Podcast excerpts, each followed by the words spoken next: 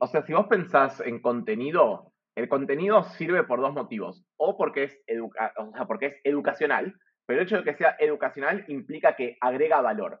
Uno. Dos, algo que tiene mucho que ver con el contenido para mí es el halo effect.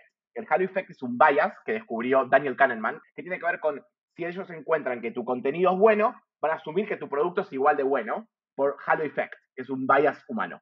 Entonces, si tenés en cuenta esas dos cosas, tal vez si vos pensás en un producto en vez de un contenido, que es algo que tenga que ver con lo que vos haces, pero que agregue valor y de forma constante, tal vez es mejor.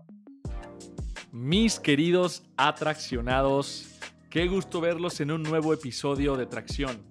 Esta es una dimensión en donde conversamos con emprendedores, inversionistas y expertos en growth para aquellos locos y obsesionados por idear, lanzar y escalar empresas de alto impacto.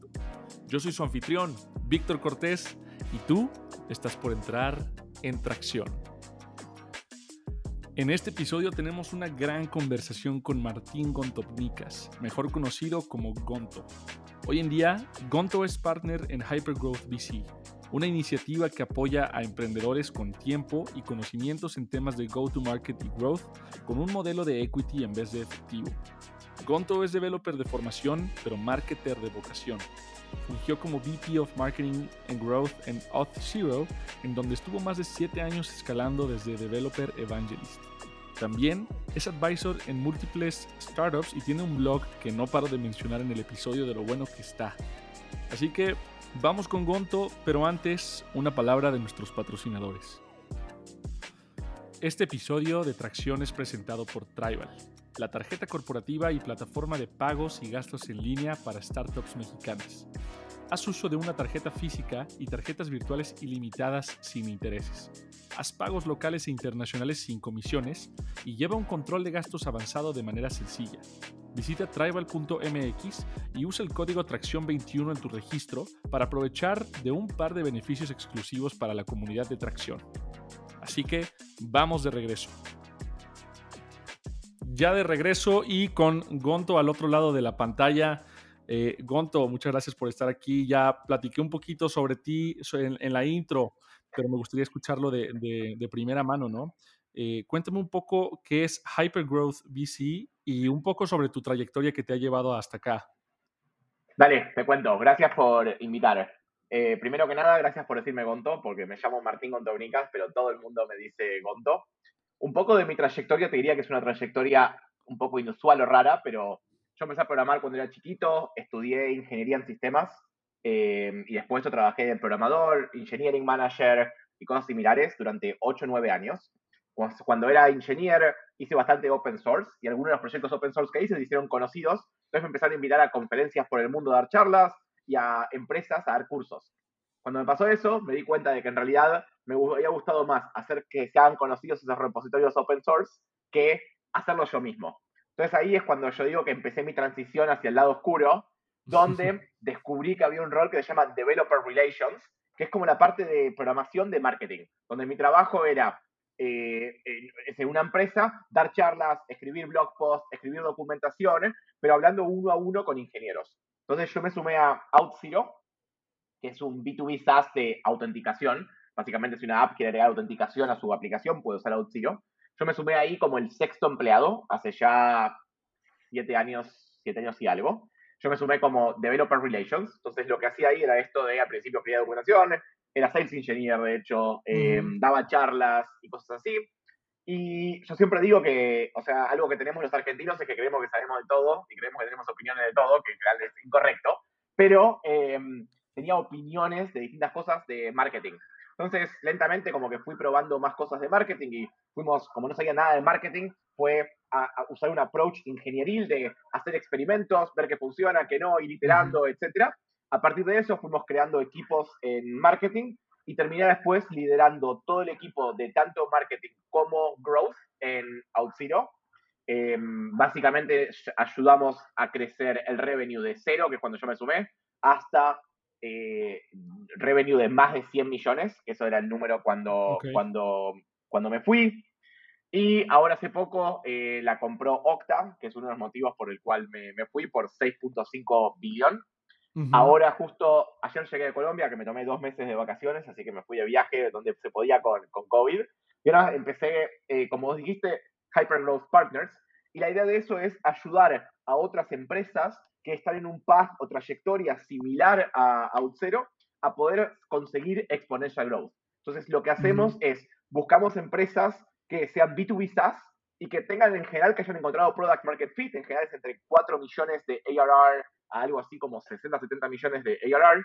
Y lo que hacemos es, nos juntamos con estas empresas y hacemos un deep dive advisorship, donde trabajamos de 2 a 5 horas por semana con la empresa para entender eh, cuál es la estrategia que deberían tomar de marketing y de growth, cuáles son los KPIs, cuáles son los equipos, y después ayudarles a hacer experimentos. Eh, mis socios, uno era el VP de Marketing de Segments, eh, otro el VP Marketing de Drift, tenemos gente de Census, y porque es un partnership, porque el modelo es igual o similar a un VC, donde nosotros nadie nos paga cash, sino que nos pagan por equity, por ayudarlos por este tiempo. Y la idea es que somos como un VC de tiempo y conocimiento. O sea, invertimos nuestro tiempo y conocimiento para ayudar a esas empresas a cambio de equity siempre. Exacto. Ok, vamos a, vamos a entrar a detalle en, en cada una de esas cosas que platicaste, pero ¿Existía entonces cuando tú em, encontraste esa pasión, esa intersección entre programación y marketing, existía ya la función de growth tan conocida como es hoy en día? ¿O, cómo fue que tú fuiste aprendiendo un poco del, del, tema, de esa justa intersección? Yo no sabía si existía o no, eh, al menos yo no la conocía. Y cómo fui aprendiendo fue más que nada por mi ignorancia, porque fue, ok, yo estoy ahora escribiendo blog, pues estamos dando charlas, y cómo sé si funciona y no funciona. Y ni idea, la verdad. Entonces fue, ok, tengo que hacer cosas de marketing y no tengo idea de cómo hacer cosas de marketing. Entonces lo único que se me ocurrió fue aplicar el método científico, en el sentido de, ok, ponemos una hipótesis, hacemos KPIs, probamos algo, si funciona bien y hacemos más de eso, y tal vez creamos equipos de eso después. Si no funciona, aprendemos algo y la próxima es mejor había leído un montón de estudios donde hablaba, por ejemplo, Harvard Business Review te dice que una de cada 13 ideas o experimentos es buena, o sea que 12 de tus ideas mm. son malísimas, pero si aprendes de las anteriores es una de cada 7. Entonces, sabiendo eso fue, ok, hay que ir haciendo experimentos, probar cosas, y empezó todo un poco más por ahí que porque en realidad sabía qué, era growth o qué significaba. Y después, como eso funcionó, fue empezar a aplicar eso en todos lados, eh, lentamente, ir creando equipos en base a eso, y fue más así por serendipity, por así decirlo, más que saber qué, es growth. Después de la nada me fui conjuntando con otra gente que hacía lo mismo para ver qué estaban haciendo. Ahí me enteré que lo que ellos hacían se llamaba growth. Entonces dije, ah, tal vez entonces lo que nosotros estamos haciendo también se llama growth, pero no sé, supongo que puede ser. Y después un poco más profesionalizándome con otros cursos online y otro tipo de cosas em, que había también. Pero te diría que no, no, no sabía que era growth al principio. Ok, perfecto. Vale, oye, y me, interesa explorar un poco ese pasado tuyo en, en OutZero. Em, ¿cómo, es que, ¿Cómo es que fuiste tú? Bueno, entiendo que, el, método científico fue clave para ese proceso de experimentación y de entendimiento. Em, ¿Cómo fue que creció entonces OutZero? ¿Tenía un growth loop muy eh, core, muy central a su estrategia? ¿O eran pequeños cambios y experimentación? Eh, marginales que hacían en, diversas partes del funnel que los llevaron al, punto de, ese crecimiento tan, tan masivo?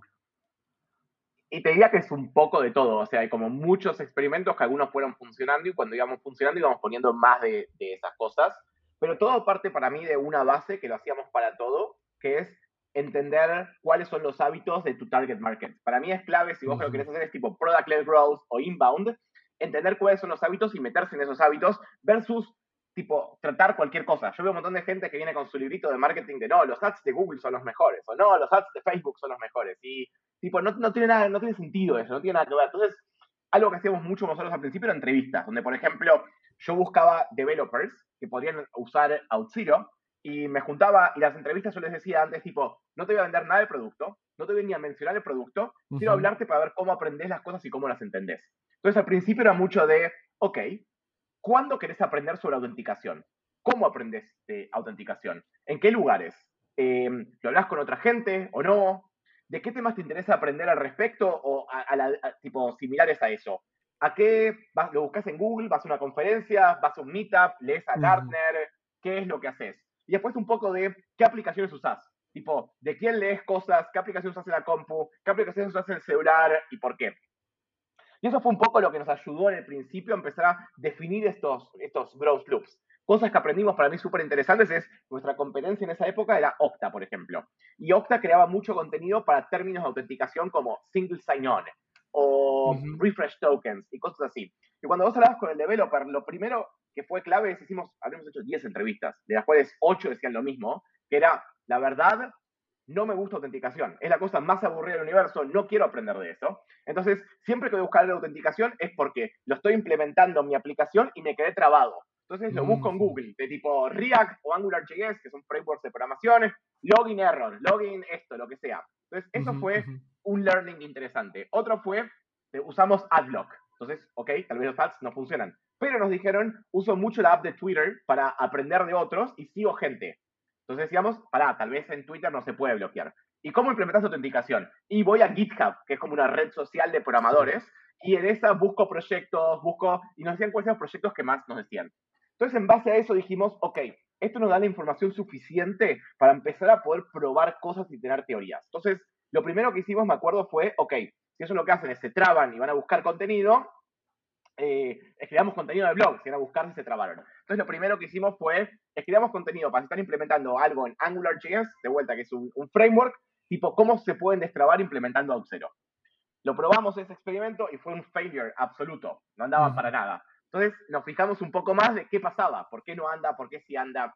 Y lo que vimos fue que no andaba porque la gente que estaba viniendo eran ya users de Auth0, eran returning users. Entonces no estaba ayudando a aumentar los signups. Entonces hicimos entrevistas con alguna de estas con, con, gente para preguntarles tipo, che, ¿qué onda? ¿Por qué no te gusta? Y era que no les interesaba que sea Auth0. Entonces ahí cambiamos la estrategia y dijimos, ok, escribamos artículos de cómo implementar autenticación sin Auth0, pero digamos, si quiere agregar cosas extra, como multifactor o esto o lo otro, métanlo. Eso empezó a funcionar. Entonces, cuando empezó a funcionar, dijimos, ok, esto puede ser algo que hagamos hacer. Ese fue el primer equipo que creamos, que eran Technical Content Engineers, que eran ingenieros que escribían para otros ingenieros contenido. Pero eso solo no funciona. Entonces era qué cosas encima le podemos ir metiendo. Entonces empezamos con eso, le metimos trabajo de CEO, pero después lo que más terminó ayudando fue mucho, digamos, mucho después nos dimos cuenta de que muchos developers era buscaban contenido online o seguían a gente en Twitter. Y a los que seguían en Twitter, por ejemplo, el programador de Angular seguía al creador de esta librería que se llama Angular y a los otros creadores de otras librerías similares. Entonces, algo que nos funcionó mucho al principio fue la estrategia esta de, uno, escribir contenido y dos, ir a conferencias a dar charlas. Pero no damos las charlas por la gente que nos escuchaba. Dábamos las charlas porque vos das la charla con otros speakers esos speakers de las conferencias son los influencers, son los que crean estos frameworks, estas librerías. Entonces, cuando creas una relación con ellos, ellos después empiezan a sharear tu contenido. Entonces, todos los influencers estaban compartiendo en Twitter el contenido nuestro, y eso hizo que después, por ejemplo, la gente que programaba en AngularJS o React, cuando iba a pregunta de autenticación, sea lo que sea, venían a preguntarnos a nosotros. Y nosotros le decíamos, si le servía a cero, le decíamos a cero, pero si no, obvio, le damos honestos también. eso fue un growth loop que súper funcionó, Después fuimos metiendo más, como por ejemplo sponsoríamos proyectos de GitHub, le damos plata porque encontraban proyectos donde en el README eh, ponían, si no quieres implementarlo vos, puedes usar Auth0, pero fue todo basado en esto de entender los hábitos de, la gente, ir metiendo como algunos growth loops que funcionaron y después ir metiendo más cosas encima de, cada uno. Claro, tiene, tiene total sentido, pero hay algo incluso más profundo ahí que creo que antes de entender eso es, ustedes decidieron que iban a ir por una estrategia de contenido eh, en lugar de decidir vamos a ir por paid ads o vamos a hacer virality o vamos a hacer partnerships.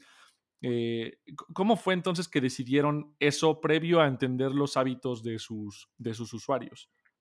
No, no, lo hicimos antes de entenderlo, lo hicimos después. Justamente lo que hacíamos era le preguntábamos a la gente, tipo, ¿cuándo buscas algo de autenticación? Decían, nunca, hoy autenticación, lo busco solamente cuando estoy queriendo implementarlo y me trabo. Entonces, si lo que haces es buscarlo en Google y solamente cuando te trabas, eso implicaba que sí o sí teníamos que hacer una estrategia de, contenido. Entonces fue justamente en base a ese hábito que decidimos contenido y no otra cosa. Claro, claro.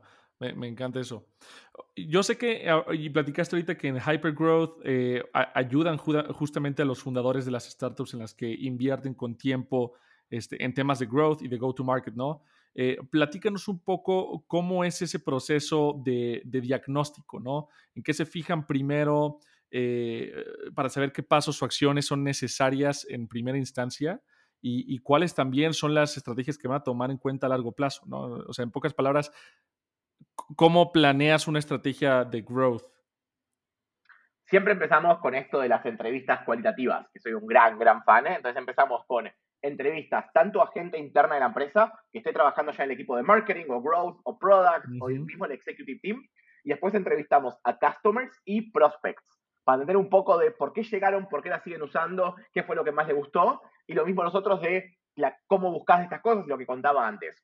Entonces, una vez que tenemos todo ese panorama, podemos empezar a pensar un poco de cuál es la estrategia que deberíamos tener en este caso. La estrategia es más orientada al contenido, es más orientada a ads, es más orientada a partnerships. ¿Por qué? Entonces empezamos un poco con eso y siempre nos enfocamos primero en, acquisition y como quick wins. Otra cosa que vemos mucho es el panel, es tipo, es cuántos visitantes tenés, cuántos convertís, cuántos usan el producto, si es un product-led growth, cuántos eh, van convirtiendo, qué métricas tenés. Entonces, algo que hacemos mucho al principio es, si no tienen métricas, empezar con un dashboard de métricas básico, de pasos del funnel, drop-off en el funnel, ese tipo de cosas. Y en base a lo que vemos, empezamos con quick wins. Entonces, te doy un ejemplo. Si vemos que tienen mucho tráfico en el website y pocas conversiones, y probablemente es o el messaging del website es muy malo o los forms son muy chotos. Entonces nos metemos en algunas dos cosas. A ver, en general lo que pasa es que los forms son muy chotos. Te preguntan 14 campos. Entonces es como, ¿para qué le preguntas la compañía si están poniéndote el email y con Clearbit puedes sacar la compañía? ¿Para qué le estás preguntando el rol si tal vez lo puedes sacar de algún otro lado? ¿Para qué? Entonces ese es un quick win que tal vez les, les damos. Pero después podemos explicar un poco de cada una de las cosas. Una vez que tenemos eso de los funnels y tenemos una idea de la estrategia, el siguiente paso para mí es empezar a pensar cuál es la, las métricas importantes del, del producto. Entonces ahí siempre pensamos en cuál es la habit metric, o sea, esta métrica que es genera el hábito de la que la persona vuelve el producto y lo sigue usando. ¿Cuál es el aha moment metric? O sea, ¿cuál es el, esa métrica que vos decís, wow, este producto está buenísimo? ¿Y cuál es ese momento de que lo siguen usando? Y después, ¿cuál es el setup moment? O sea, ¿qué cosas necesitas para llegar a eso? Una vez que tenemos eso es, ok, esto es lo que tenemos que optimizar. Entonces, ¿cómo optimizamos eso para long-term retention? Mientras tenemos también un funnel de conversión de ventas para lo otro. Una vez que entendemos eso, podemos empezar a definir cuáles son los equipos que deberías tener, cuáles son los KPIs de cada uno de esos equipos y por qué. Y en base a eso, explicarles qué es un framework de experimentación, qué es seguir el método científico y empezar a hacer eh, experimentos. Súper importante, hablamos con todos, porque siempre está mal eso, es la culture of failure. Esto de cuál es la cultura de la falla, de que todos dicen, sí queremos experimentar, pero después el primer test que no anda, te dicen, che, ¿qué, mierda hiciste? ¿Cómo no funciona? Y eso destruye la cultura de test. Para mí, es, le preguntas qué aprendiste. Si aprendieron algo, genial. Si te dicen que no aprendieron nada, ahí sí lo mandas a la mierda al pibe, si querés. Pero la idea es que eh, hayan aprendido algo. Entonces, el framework es un poco basado en, en seguir estos pasos ir ayudado también haciendo pattern matching de qué experimentos sabemos de otras startups de B2B que hayan funcionado y cuáles no. Ok. Eh, y, aterrizándolo ya un poco más en ese proceso de, experimentación, eh, platícame un poco cómo se ve esa semana promedio o cómo es tu proceso de experimentación eh, en temas más tácticos, ¿no? ¿Qué documentos son necesarios? ¿Qué, ¿Qué, pasos haces para aprender de esos experimentos, no solo implementarlos? Platícame un poco más de eso, por favor.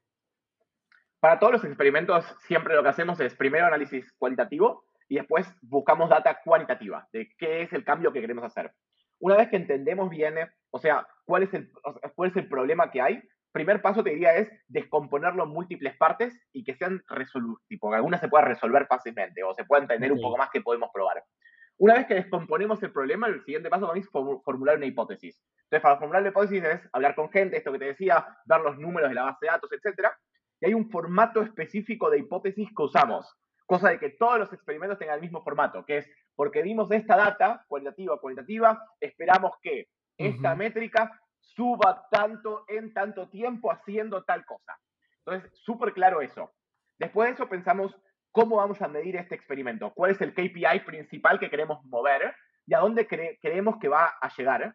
Y también definimos secondary KPIs, porque la idea de definir secondary KPIs es si no, si si no funciona, ¿qué vamos a usar para aprender? Y la idea es estos otros secondary KPIs.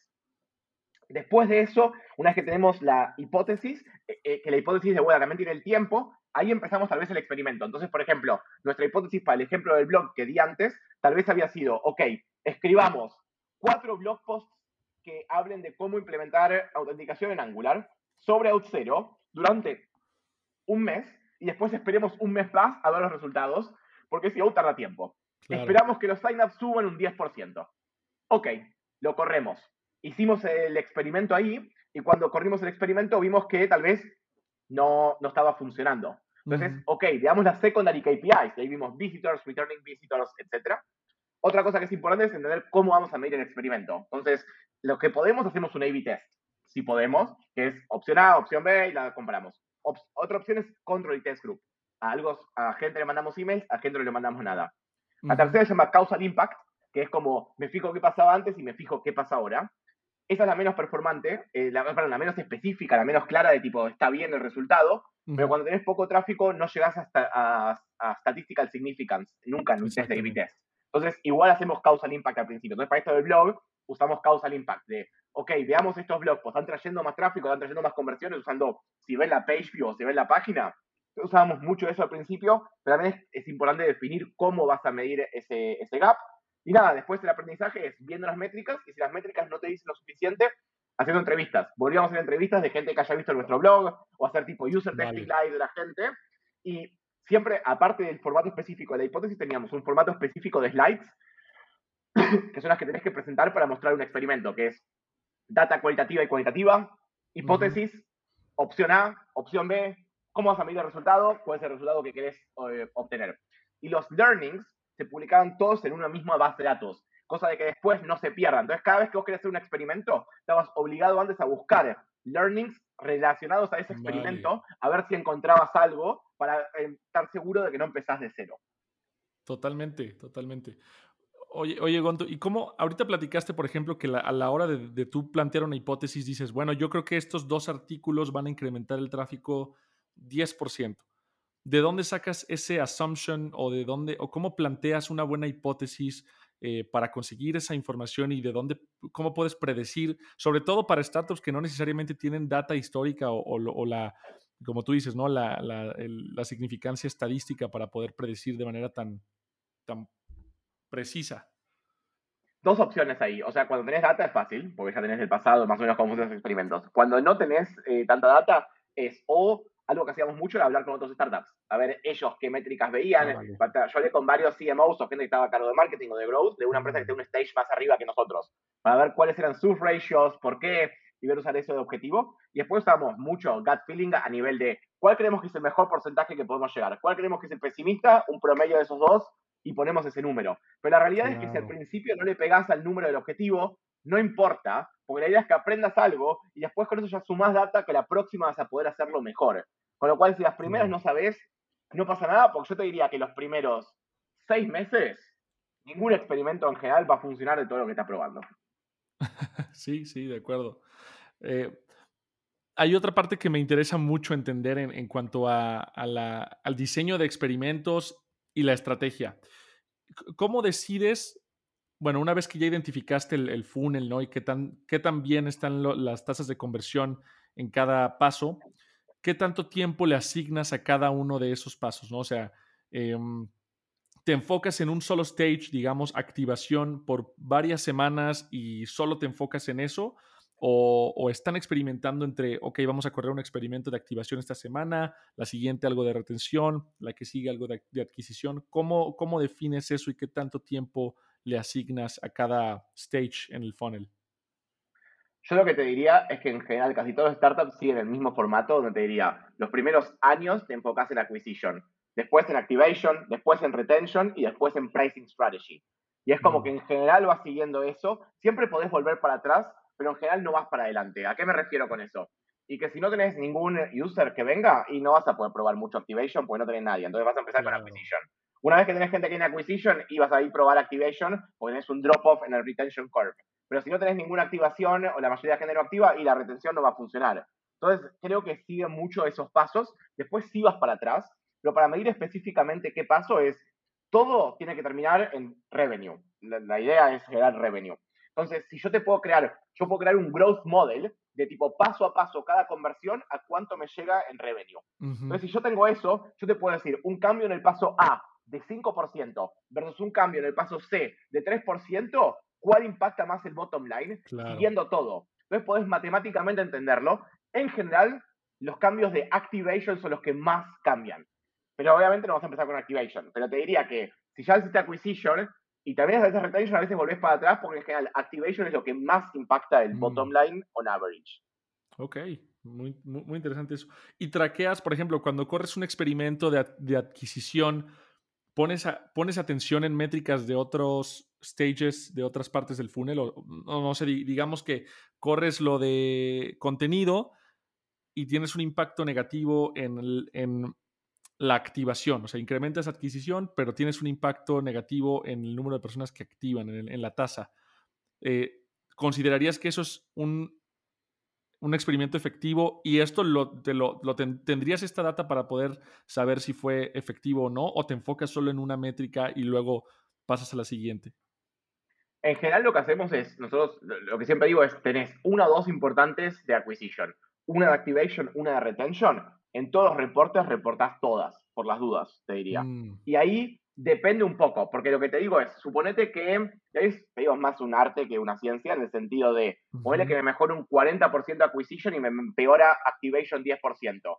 Y si me empeora activation 10%, pero igual, antes tenía 100 y ahora tengo 300, y la verdad no importa si empeoró el ratio, porque en total tengo más.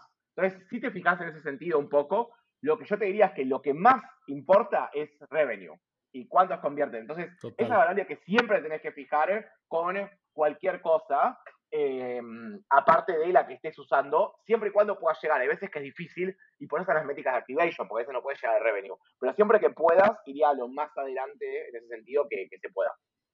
Claro, totalmente. Ok.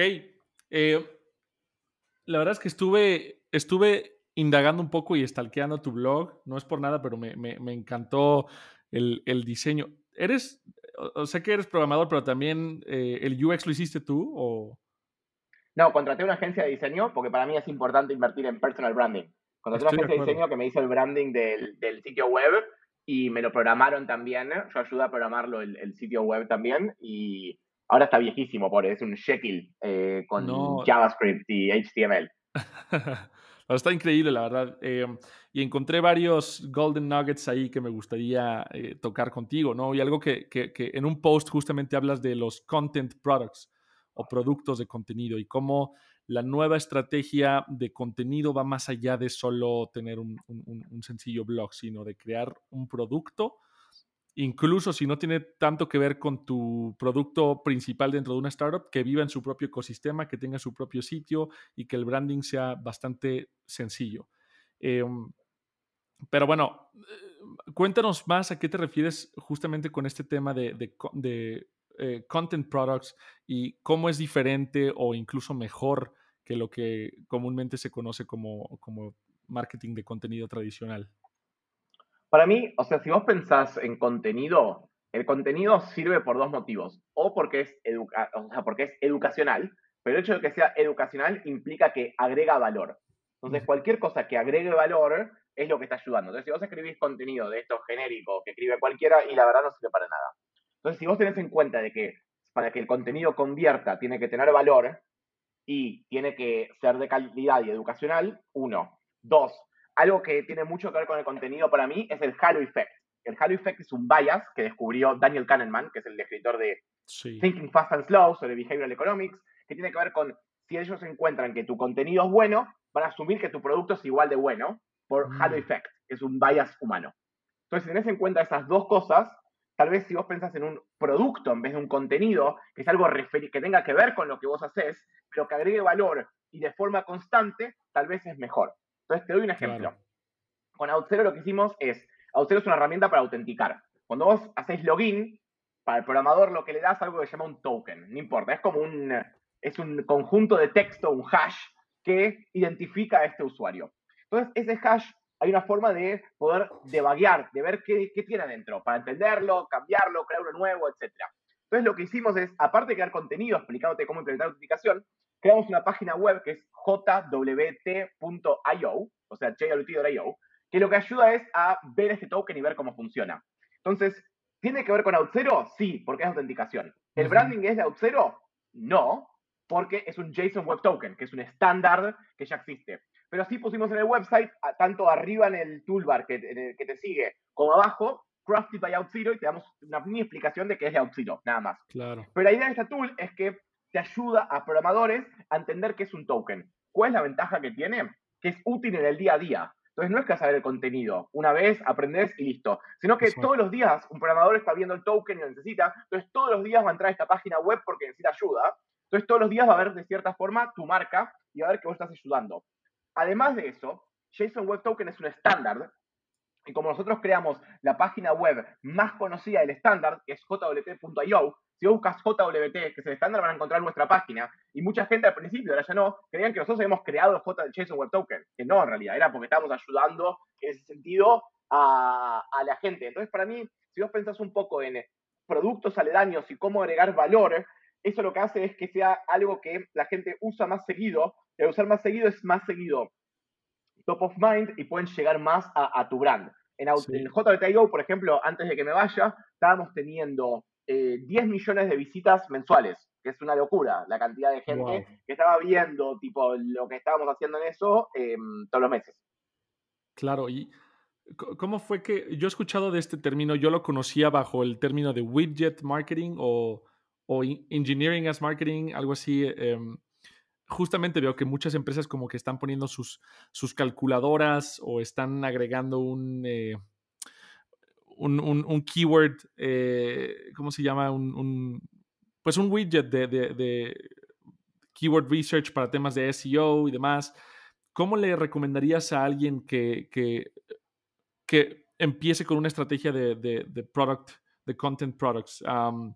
Podría, ¿A dónde podría volver a ver o qué, qué, es lo que exactamente tú hiciste para pensar que ah, JWT sería un buen producto para, para testear? Tenía mucho que ver con ver, en nuestro caso es, ok, queríamos algo referido a autenticación, algo que sea referido a algo que se usa out cero, y empezamos a investigar cuáles, dos cosas. Uno es, cuáles son las cosas que usan en su día a día o seguido, cosa de que sea algo que vuelvan y vuelvan y vuelvan. Eso fue la cosa número uno para empezar a ver. La cosa después que estuvimos viendo número dos fue esto que usaba, usaba JSON Web Tokens que no eran muy conocidos todavía. Era como un estándar nuevo y una spec nueva. Entonces creíamos que podíamos saltar a la ola de la spec nueva. Habíamos escrito blog posts explicando qué es un JSON Web Token y cómo funcionaba. Habían sido los blog posts más populares que teníamos. Habían salido en Hacker News, habían salido en todos lados. Entonces es como que dijimos, ¿qué podemos crear a partir de este contenido que escribimos, que la gente use todos los días y que sirva. Entonces ahí, de ahí salió un poco la idea de esto de JRT.io. Um, otros ejemplos para mí súper interesantes. Es también sirve mucho para productos que no se usan con mucha periodicidad. Uno que era muy interesante era una empresa de seguros que, de autos, que la verdad no me acuerdo el nombre ahora. Vos cuando, o sea, un seguro de auto, lo cambiás cada, no sé, dos años, tres años, un año, cuatro años, no es tan seguido. Entonces ¿Cómo hago para ser top of mind y no tener churn, o sea, que no me cambie, o que si cambia de auto se acuerde de mí? Y los tipos han sacado una aplicación donde yo vivo en San Francisco. En San Francisco vos lo que tenés es tipo street cleaning, o sea, dos días al mes en determinadas horas eh, limpian la calle. Y cuando limpian la calle, si tu auto está ahí, te lo lleva a la grúa. Entonces, ellos, como sabían dónde vos habías estacionado el auto, te tiran una push notification de tu auto está estacionado en el lugar donde está la grúa, mañana va a mm. pasar, porque es el cleaning, móvelo. Entonces, está relacionado con el auto, cosa de que relaciones auto con seguro de auto, y una forma de que vos seas top of mind y te mandan notificaciones, eran útil, te ahorraban plata, entonces era, ok, me acuerdo de este brand todo el tiempo. Totalmente. Platícame ahora de, revisé otro justamente que es OpenID, es otro de esos experimentos que, que llevaste a cabo, ¿no? Es un pequeño demo o como walkthrough del onboarding de Auth0, ¿no? Eh, que sé que lo usan para temas de adquisición, como justamente hablamos ahora, pero que también les ayudaba a refinar el proceso de activación y de onboarding de, de Auth0. Eh, platícame un poco más de qué va este proyecto y si recomendarías a otras empresas intentar experimentos del estilo, ¿no? Como pasar eh, pasos más adelante al front, a la parte inicial de un proyecto para que la gente pueda interactuar con ellos y testearlos de manera más ágil. O sea, OpenID Connect, la idea es esto que decías vos, de probar eh, un protocolo que es el que usa a OutZero. Y nos servía por activación porque lo que nos servía en este caso era como que la gente no entendía exacto cómo funcionaba Auth0 por dentro. Entonces, mucha gente que perdíamos en el drop-off era porque no entendían cómo funcionaba por dentro y como son developers sí querían entender. Entonces, esta tool de activación nos ayudaba, por un lado, lo, si quieres entender Auth0 lo puedes entender más, pero aún nos servía también para acquisition. ¿Por qué? Porque es una tool igual de útil que otra cosa. Entonces, vos, por ejemplo, creaste tu propia API que sigue OpenID Connect, la podés probar con esta herramienta y podés ver que funcione, podés entender qué significa. Entonces era como una tool que nos servía para las dos cosas. Para mí, obvio que si podés, está buenísimo meter también para probar algo en, en, en Activation en ese sentido, pero de vuelta, siempre para mí empezás con acquisition. Entonces, si sos una startup y estás empezando, empezaría con acquisition, con content products para acquisition, y recién cuando llegues al momento de activation, tal vez te puedes pensar, ¿hay algún content product que, que sirva para esto? Pero en general, para mí, la mentalidad es, ¿cómo puedo agregar valor? Uno, ¿Cómo puedo, ¿Cómo puedo hacer que ese valor sea más seguido para que la gente se acuerde más seguido de mí? Entonces, de así salió Content Product, pero seguro también pueden salir otras cosas más interesantes todavía siguiendo ese framework eh, mental. Totalmente. Hemos hablado ya en este podcast en varias ocasiones sobre, sobre adquisición y retención. Creo que son de, los, de las partes más populares en, el funnel de, growth, pero no tanto en temas de, de, activación y en donde tú ya mencionas que usualmente tiene el mayor impacto en el, en el bottom line, en la monetización. ¿Qué dirías tú que es lo que caracteriza a un onboarding, un proceso de activación exitoso? Y cómo... esta pregunta me gusta mucho porque hay un, un, libro, me imagino que conoces Hacking Growth, de Sean Ellis, y él, él decía que Facebook sabía que una persona se iba a quedar cuando agregaba a siete personas al inicio de, justo cuando acababa de activarse, ¿no? Y como que varios, varios puntos o, claves que un usuario o, acciones que un usuario tomaba para que tú como emprendedor pudieras saber qué es lo que iba a hacer después y si se iba a quedar o no se iba a quedar. Eh, ¿Cómo defines un proceso de activación exitoso y cómo sabes predecir en, ese, en esa parte del proceso o identificar que esa persona eventualmente se va a quedar o no se va a quedar en un producto? Para mí, o sea, lo primero a hacer es esto que te contaba antes, que es lo primero que hacer es definir cuáles van a ser las métricas de momento de hábito, de momento de ajá, que es este cuando, oh, wow, que es el producto, y el momento de setup. Esas para mí son las tres cosas em, más importantes que tenés que, que, definir. Una vez que tenés esas tres cosas, ahí podés empezar a ver. Entonces, el primer paso es definir esas tres. ¿Cómo definís esas tres? Primero, análisis cualitativo nos juntábamos con gente y es tipo, che, cuando usaste Auth0, ¿cuál fue el momento donde dijiste, ah, para esto es Auth0, está buenísimo? Nos daban miles de ejemplos. Y entonces empezábamos con eso. Una vez que tenías esa data, empezamos a buscar, ok, ¿cómo puedo validar esto que me dijo en, en el Data Warehouse o con Analytics o con la data que tenemos? Entonces, uno nos dijo cuando acababa de hacer login, otro nos dijo cuando pedía el token, otro nos pidió whatever, no importa. Entonces, una vez que tenemos eso, lo que hacíamos era, ahora, como tenemos data del pasado, es correlacionar eso con futuro. Entonces veíamos, por ejemplo, mm. em, cuánta gente que haya hecho la acción 1 a los 8 meses sigue usando Auth0. Cuánta gente que haya hecho la acción 2, la 3, la 4, y la que veíamos que traía más correlación a seguir usando Auth0, esa es la que íbamos a elegir. Lo mismo para la métrica de hábito, es que, a, qué número y qué métrica tiene que llegar todos los meses la misma, que sabemos que si pasa eso, sigue usando el producto. Ok, es eso entonces. Entonces, una vez que mm. tenés las métricas, es mucho más fácil empezar a pensar ahora de, ok, ¿cuáles son los pasos? Y ahí es para mí lo más importante el onboarding, porque siempre el mayor drop-off es, se registra la gente, pone sus datos, boom, baja la retention curve. Y después sigue, después sigue, depende o, así, o, o sea, estoy mostrando y es un podcast, pero de distintas formas eh, puede hacer la curva. Pero la idea es que hay tanto drop-off ahí que lo más importante es eh, onboarding o NAX, New User Experience. Entonces ahí es un poco de probar cuáles son los distintos que funcionan. Hay gente que quiere más una hands-on, que es un wizard y te guía. Otros quieren hands-off, que le expliques y van por el dashboard. Entonces, entender un poco de cuál es mejor experiencia para tus usuarios, es mejor restringirles el dashboard o mostrarles todo. Es mejor decirle paso a paso qué tienen que hacer o darles una idea y después ir ayudándolos con emails si hacen otra cosa. Entonces, es hacer un poco de testing. Y acá lo que yo siempre recomiendo para Activation es hacer testing que sean súper distintos uno del otro.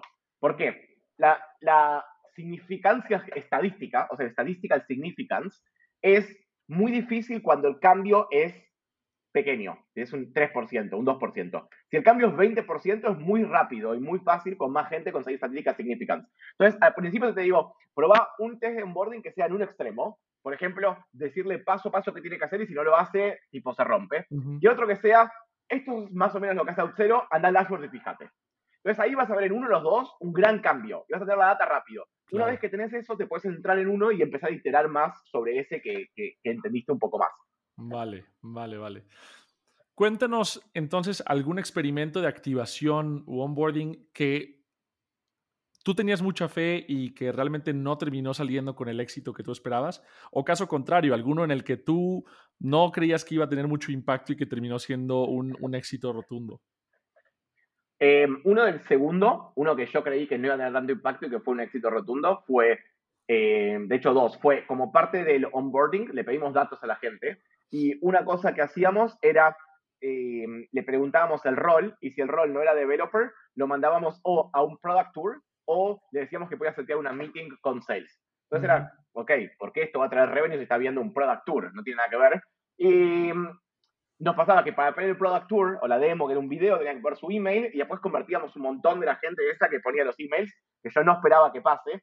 Y fue re loco, pero era como que yo creí que llevar menos gente al dashboard iba a convertir menos y en realidad llevar menos gente al dashboard en este caso convirtió más porque como teníamos dos distintos roles que iban al dashboard, había un rol que estaba bueno que llega al dashboard, el otro no, y esta pregunta ayudaba a que se filtren ellos mismos. Entonces era algo que al menos no, no esperábamos y funcionó perfecto. La que no funcionó fue una que le dimos paso a paso qué es lo que tenían que configurar y por qué, y ahí vimos que en Auxero no funcionaba eso, porque no, como es un developer, era como que sentían que le estaba faltando respeto a su inteligencia y vos querían que más o menos le digas qué es lo que hay que hacer en la documentación y que después ellos lo implementaban. Con lo cual creíamos que el handholding iba a hacer que sea mucho más fácil y que convierta, pero no. Claro, claro. Ok, buenísimo, ¿no? Está, está increíble todo esto que me, que me compartes. Em, entremos a otro de tus posts en donde hablas del CTMO, que es, ah, se podría traducir como el Chief Technology Marketing Officer. ¿Qué es para ti un CTMO y qué crees que podría aprender un programador de un marketer y un marketer de un programador? Para mí la idea de un de Chief Technology Marketing Officer es esto de que si vos ves el old school de marketing, son todos más enfocados en branding y publicidad. Yo siempre me imagino, em, si vieron Mad Men, como Mad Men, me imagino a alguien con un habano, y un whisky, está fumando uno y dice, este es el mensaje que le tenemos que decir a la gente, este es el branding que tenemos que hacer, esos son los billboards que van a funcionar.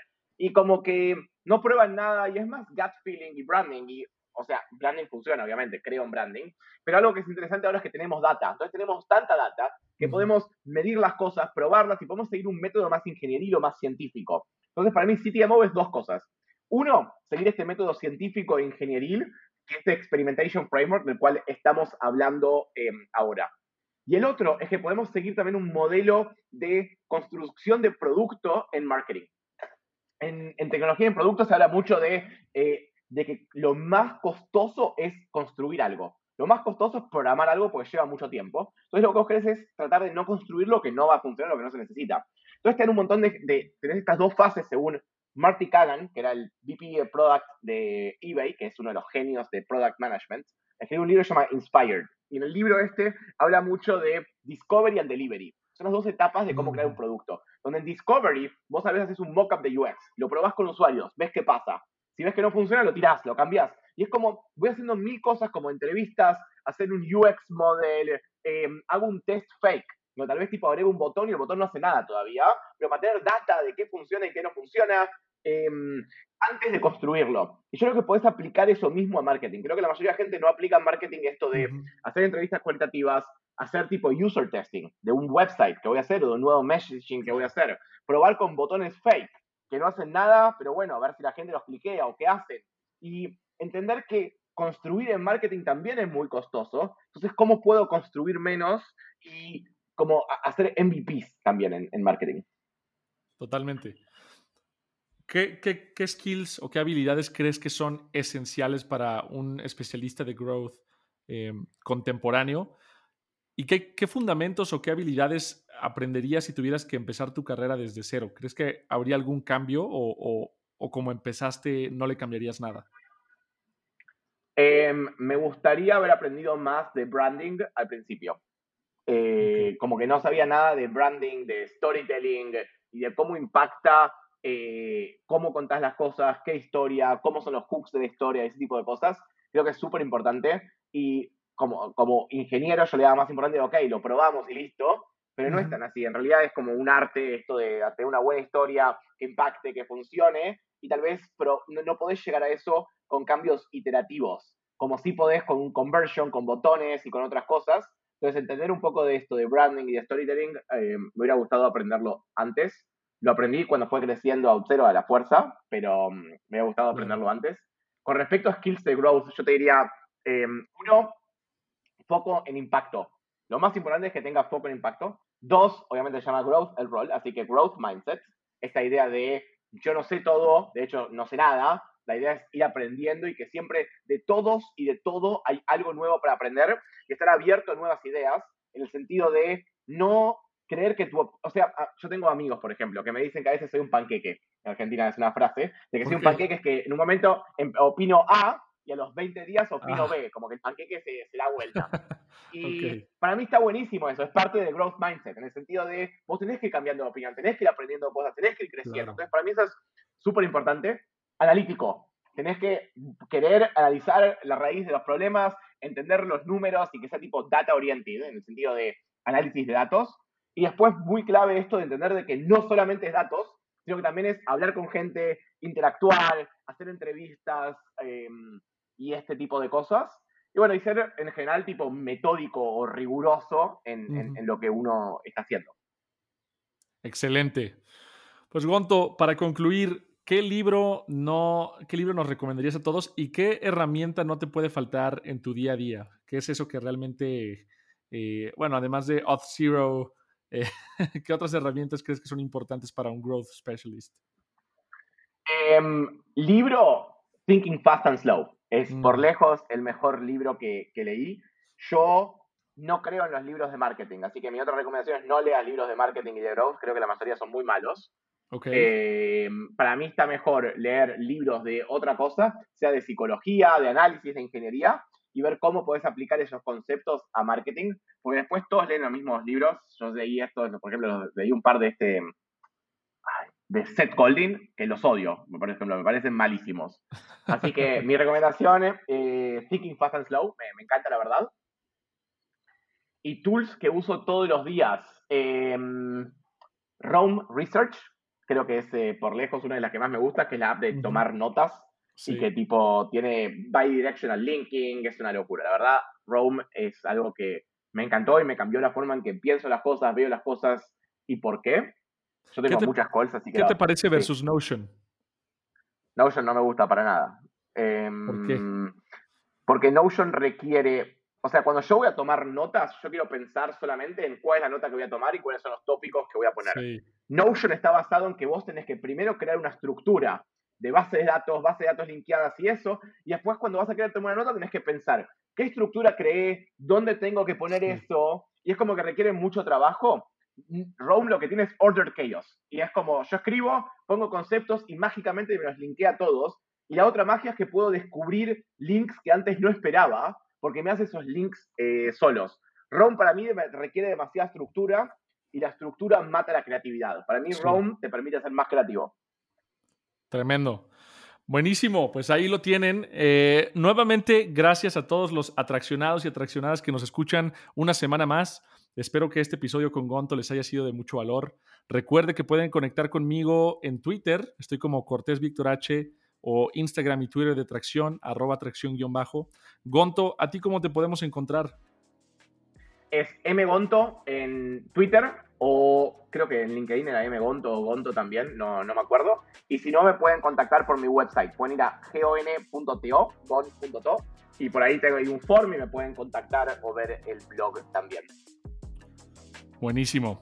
Recuerden, yo soy Víctor Cortés y esta fue su dosis semanal de tracción.